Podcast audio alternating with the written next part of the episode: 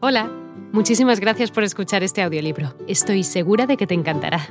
Me llamo Ana y a continuación podrás disfrutar de un previo del libro completo. Si te gusta lo que escuchas podrás descargártelo completamente gratis desde mi web, www.escúchalo.online. Un abrazo. En 1927 se crea la Academia de las Artes y las Ciencias de Hollywood con la finalidad de elevar la calidad cultural y técnica en la realización profesional de películas y asimismo premiar lo mejor del cine local. Posteriormente se premiaría también el cine mundial.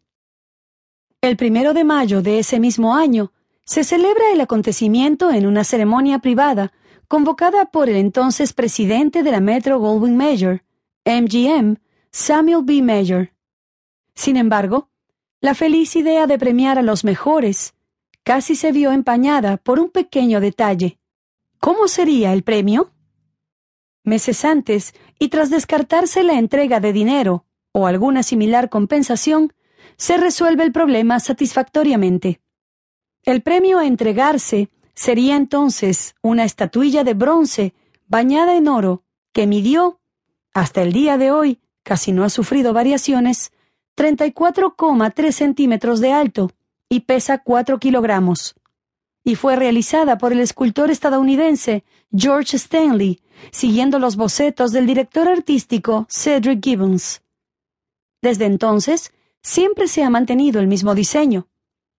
El material con el que se fabricó en un inicio era de bronce macizo bañado en oro, pero poco después el mismo artista, George Stanley, esculpió el diseño creando la primera figurilla de bronce plateado, con el oro 24 quilates.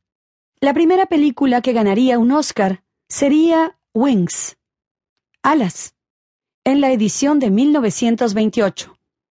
Era una película muda basada en la aviación durante la Primera Guerra Mundial, cuyas primeras escenas bélicas sorprendieron al público de la época.